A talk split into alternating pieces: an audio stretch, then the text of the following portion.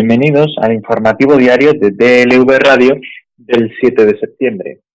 Hoy el Gobierno ha actualizado este martes el cuadro macroeconómico y sus previsiones han empeorado sensiblemente por la gravedad de la crisis asociada a la pandemia. Según sus cálculos, el Producto Interior Bruto se desplomará en un 11,2% y la deuda escalará hasta el 118% del PIB en 2020 tal y como ha explicado la vicepresidenta tercera y ministra de Asuntos Económicos, Nadia Calviño. El techo de gasto, explicado por la portavoz María Jesús Montero, será de 196.097 millones de euros. El paro, según estas previsiones, se situará en el 17,1% y esta es la única mejora respecto a las previsiones presentadas por el Gobierno en abril, cuando actualizó por última vez el dato macroeconómico. Entonces, el Ejecutivo remitió a Bruselas unas perspectivas más pesimistas en lo que toca al desempleo, del 19%, si bien la caída prevista del PIB era del 9,2, dos puntos menos, y se esperaba que la deuda escalara hasta el 115%, lo que ya suponía un máximo histórico.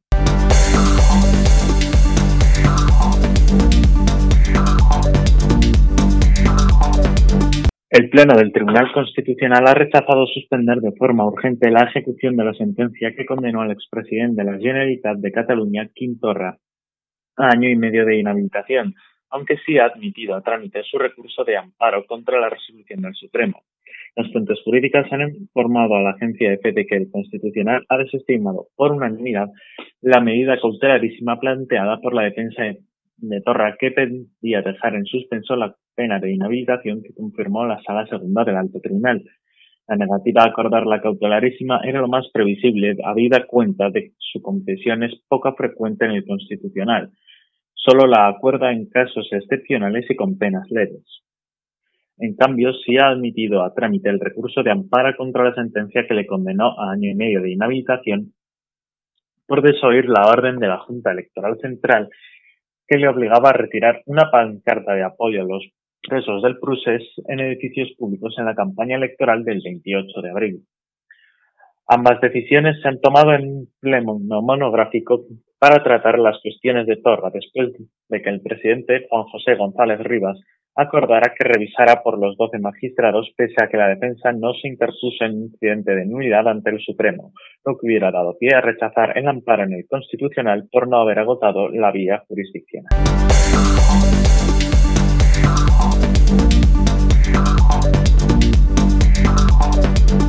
La Fiscalía Anticorrupción renuncia a recurrir la sentencia del caso Bankia de la Audiencia Nacional en la que el expresidente de la entidad, Rodrigo Rato, y otros 33 acusados de falsedad en las cuentas y estafa en los inversores resultaron absueltos, según adelanta el diario ABC.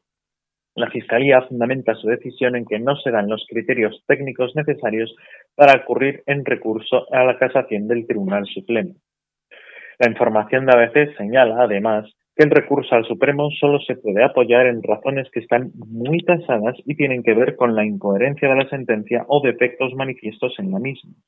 En ese sentido, fuentes consultadas por el periódico conservador afirman que, de acuerdo a la doctrina del Supremo, una sentencia absolutoria difícilmente puede transformarse en una condenatoria tras un recurso de casación, donde no se revisan de nuevo los hechos ni la práctica de prueba. Dice BC que aunque la Fiscalía Anticorrupción está profundamente en desacuerdo, tanto en el modo en que la sala ha valorado las pruebas aportadas como en el trato que ha dispensado en la sentencia a todas las acusaciones y en particular a la pública, no encuentra ese vicio o defecto que abra una vía de impugnación consistente para pedir la nulidad de acuerdo a las fuentes mismas.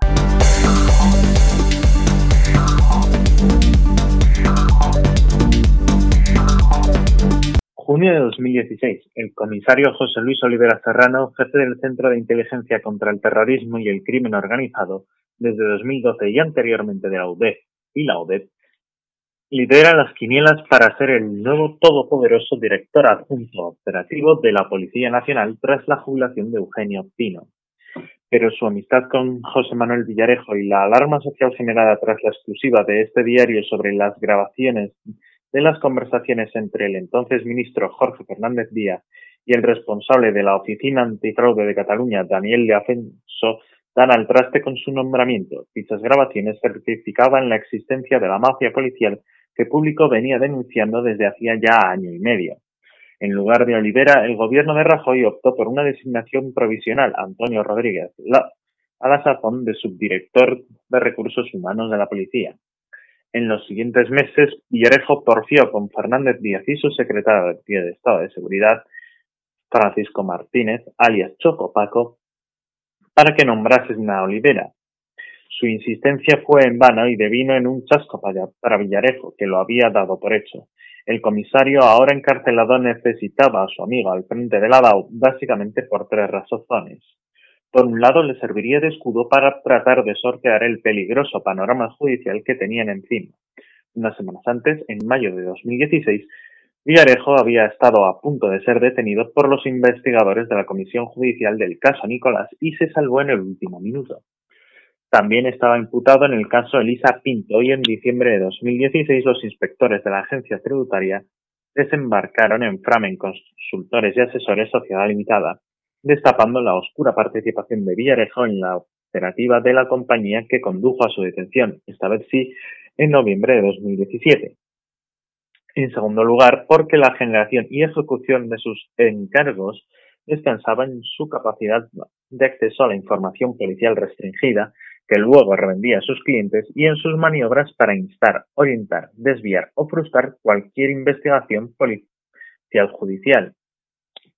El tercer motivo que tenía tenía que ver con la necesidad de un contundente gesto de fuerza so pena de quedarse fuera de juego y ser pasto de delatores y el nombramiento como máximo responsable policial de una persona cuya proximidad con él era de sobra conocida era definitivo. Ante su socia Adrián de la Joya, ante sus clientes, ante su ejército mediático, ante los otroras serviles que ahora le ninguneaban y ante quienes le investigaban. Habría sido un gesto más decisivo que el cese del jefe de asuntos internos, Marcelino Martín Blas, y su sustitución por otro más comprensivo, Francisco Miguel en noviembre del 16 surge una nueva oportunidad para Villarejo con la entrada de María Dolores de Cospedal en el gobierno.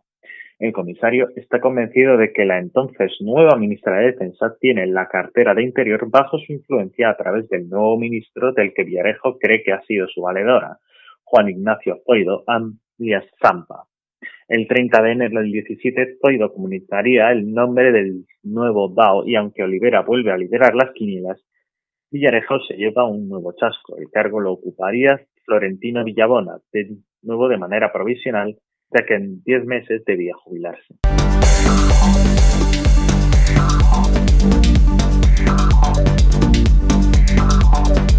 La Audiencia Nacional ha condenado a ocho años de cárcel al expresidente de Pescanova, Manuel Fernández de Sousa Faro, y a penas que van desde los seis meses a los tres años y medio de prisión para otros once acusados de la ex cúpula de la compañía por prácticas irregulares que pusieron en marcha con el fin de obtener financiación bancaria para la empresa y por manipular las cuentas de la entidad para poder captar inversores que acabaron perdiendo su dinero. En la sentencia, los magistrados de la sección cuarta de lo penal absorben a siete de los diecinueve acusados y condenan a los otros doce a penas sensiblemente inferiores a las solicitadas por las acusaciones, al entender que los delitos de falsedad en documento mercantil, estafa, falsamiento de cuentas anuales y falsamiento de información económica y financiera se cometieron en concurso medial y no pueden ser penados de manera independiente. Además de las personas físicas, la audiencia ha condenado, entre otras, a las personas jurídicas Pescanova Sociedad Anónima y BDO Auditores a penas de multa y a satisfacer diferentes cantidades en concepto de responsabilidad civil que, en algunos casos, llegan a los más de 51 millones de euros por las cantidades que acabaron perdiendo algunos de los inversores.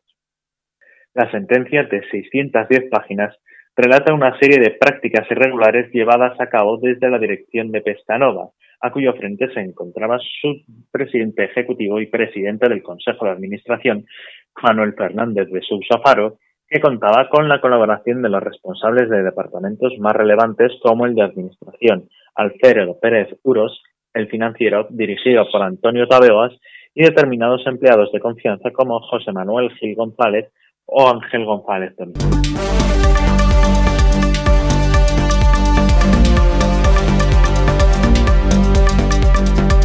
En el plano internacional, la Real Academia de las Ciencias sueca concede el Premio Nobel de Física 2020 a Roger Penrose, Reinhard Genzel y Andrea Ghez por su descubrimiento sobre los agujeros y su relación con la teoría de la relatividad y por hablar en el centro de la Vía Láctea uno de ellos.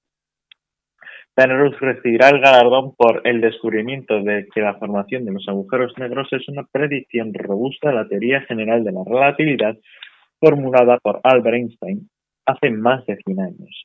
A sus colegas alemán y estadounidense Gensel y Guess se les distingue por el descubrimiento de un objeto compacto supermasivo en el centro de nuestra galaxia. Se trata de un galardón compartido por el descubrimiento de uno de los fenómenos más exóticos del universo, los agujeros negros, resumió la Academia. Penrose nació en 1931 en Reino Unido y es profesor de la Universidad de Oxford. Kensel nació en Alemania en 1952, ha dirigido el Max Planck Institute de Física Extraterrestre y ejerce en la Universidad de California. Gens es nacida en 1965 en Nueva York y ejerce en Los Ángeles. Se trata de la cuarta mujer en ganar un Nobel de Física. Según la destacada Academia Nobel, Penrose inventó ingeniosos métodos matemáticos para explorar la teoría general de la relatividad y demostró que de esta lleva a la formación de agujeros negros, esos monstruos en el tiempo y el espacio que capturan todo lo que entra en ellos. Aunque Einstein formuló la teoría que predice la existencia de los agujeros negros, nunca llegó a entenderlos ni a aceptarlos.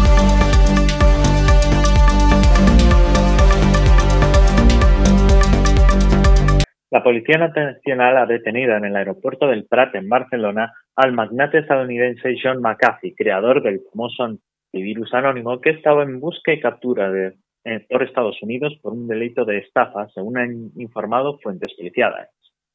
La detención de McAfee se practicó el pasado sábado 3 de octubre cuando se disponía, junto a otras dos personas, a coger un vuelo hacia Estambul. El juez de la Audiencia Nacional, José de la Mata, ha acordado el ingreso en prisión sin fianza del multimillonario estadounidense.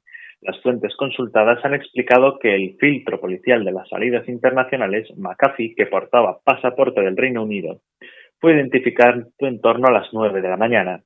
Fuentes jurídicas consultadas señalan que McAfee permanece así en prisión a la espera de que tenga lugar la vista para su extradición a Estados Unidos. Una vez consultadas las bases policiales sobre su identidad, tenía un señalamiento de Interpol de busca y captura para su extradición inmediata a Estados Unidos por un delito de estafa. En ese momento, en el que fue detenido y el pasado domingo fue puesto a disposición del Juzgado Central de Instrucción número 5 de la Audiencia Nacional a través del Juzgado de Guardia del Prat de Llobregat por videoconferencia.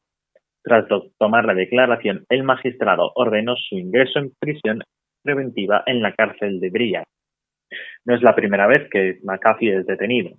El pasado año fue arrestado en julio en un puerto de República Dominicana con varias armas a bordo de su yate.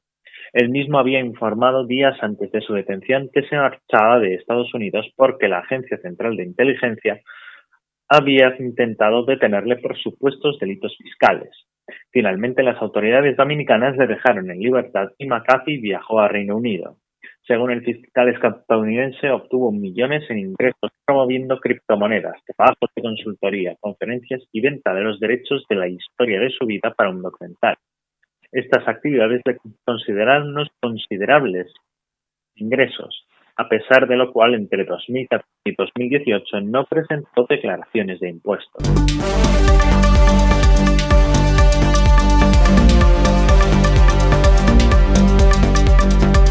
Eddie Van Halen, el mítico guitarrista y cofundador de la banda Van Halen, ha fallecido este martes en el hospital de St. John en Santa Mónica, Estados Unidos, el estado de salud del músico se había deteriorado en las últimas horas a causa del cáncer de garganta que padecía, que se había extendido a otros órganos de su cuerpo, incluyendo el cerebro. La estrella del rock llevaba combatiendo con la enfermedad desde hace más de una década, lo que llevaba a pasar largas temporadas en el hospital. Según el portal TMZ, Ivan Halen se sometió incluso a un tratamiento de radioterapia durante cinco años. Esto no hizo que dejara los escenarios, ya que siguió dando conciertos y publicando nueva música.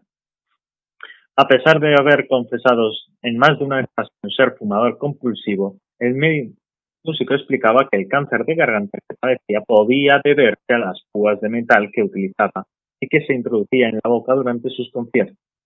El anuncio de su muerte lo ha hecho su hijo Wolfgang Fallen, que en 2006 se convirtió en el bajista de la banda a través de Twitter. Fue el mejor padre que se puede pedir, ha escrito, a la vez que confesaba que todos los momentos compartidos con él sobre el escenario o fuera del mismo habían sido un regalo. Eddie Van Halen fue uno de los primeros guitarristas de heavy metal. Tal y su solo de guitarra en Eruption está considerado como uno de los mejores de la historia según revistas como Rolling Stone. Popularizó el tapping en la década de los 80, una técnica que consigue en, tocar las cuerdas de la guitarra en el propio mástil y que ha sido muy popularizado en toda la música rock y metal. El artista fundó el grupo Van Halen en 1972 con su hermano Alex y David Lee Roth como vocalista, y además fue el principal compositor de su primer álbum, que lanzó el grupo a la fama en los años 80, década en la que se la banda de glam metal con más canciones en el Billboard Hot 10. En 1983, Eddie Van Halen fue el encargado de interpretar el icónico solo de guitarra de Beat It de Michael Jackson, lo que lo convirtió en un icono de la cultura pop. Considerado uno de los mejores guitarristas de todos los tiempos, fue introducido en el Salón de la Fama del Rock and Roll en el año 2000.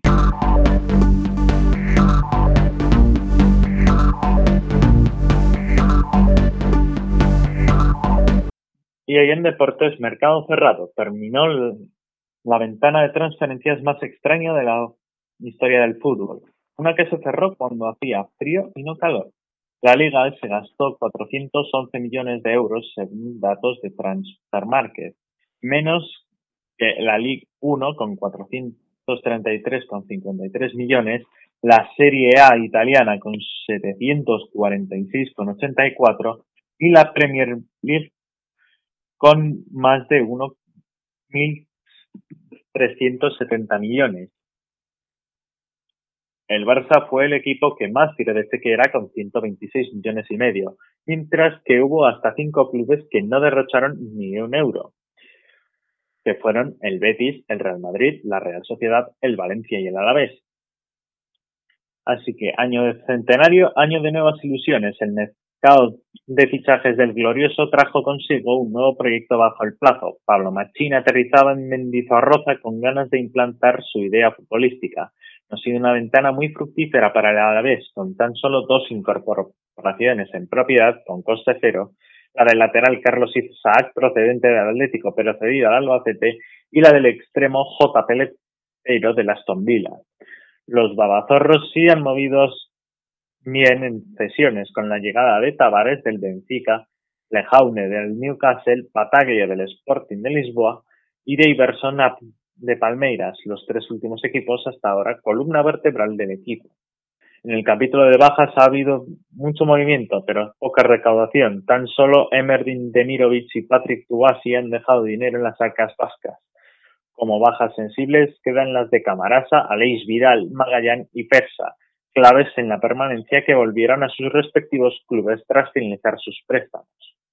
A diferencia de otros años, el mercado de fichajes del Athletic Club ha sido movido. Los Leones han sufrido esta temporada un gran número de bajas, entre las que destacan la retirada de Ariza Duriz y las marchas de Beñat y Miquel San José, tres jugadores que llevaban años defendiendo los colores rojiblancos en la catedral.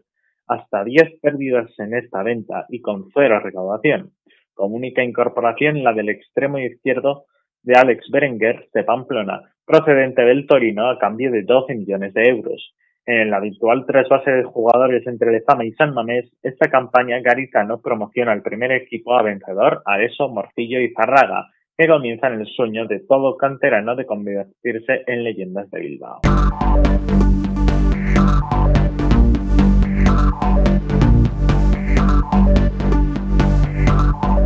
Y hoy en la previsión meteorológica en casi todo el país predominarán los cielos poco nubosos o con nubes altas. Únicamente en el este de Cataluña se esperan cielos nubosos y algunas precipitaciones que tienden a remitir a lo largo del día. También podría haber nubosidad de evolución en el interior del Cantábrico Occidental que podría dejar algún subasco débil y aislado. En Baleares y norte de Canarias se esperan algunos intervalos nubosos. Por parte en el interior de Galicia y del Cantábrico, norte de Castilla y León y sistema ibérico se esperan abundantes nubes bajas a primera hora, con probabilidad de bancos de niebla matinales, así como brumas en el área mediterránea. Las temperaturas máximas bajarán en el área mediterránea y subirán en Alto Ebro, Euskadi y Navarra. Las mínimas bajarán en el Valle del Ebro y subirán en la mitad sur interior. Pocos cambios en el resto. Todavía podrán superar los 30 grados en el interior oeste de Andalucía. Viento de componente este y sur en general en el área mediterránea, con levante en Estrecho y Alborán, y con componente norte al principio de Ampurdán y Menorca. Alisio débil en Canarias y vientos flojos variables en el resto. Y con esta información terminamos con el informativo diario de DLV Radio del 7 de septiembre. Les esperamos mañana.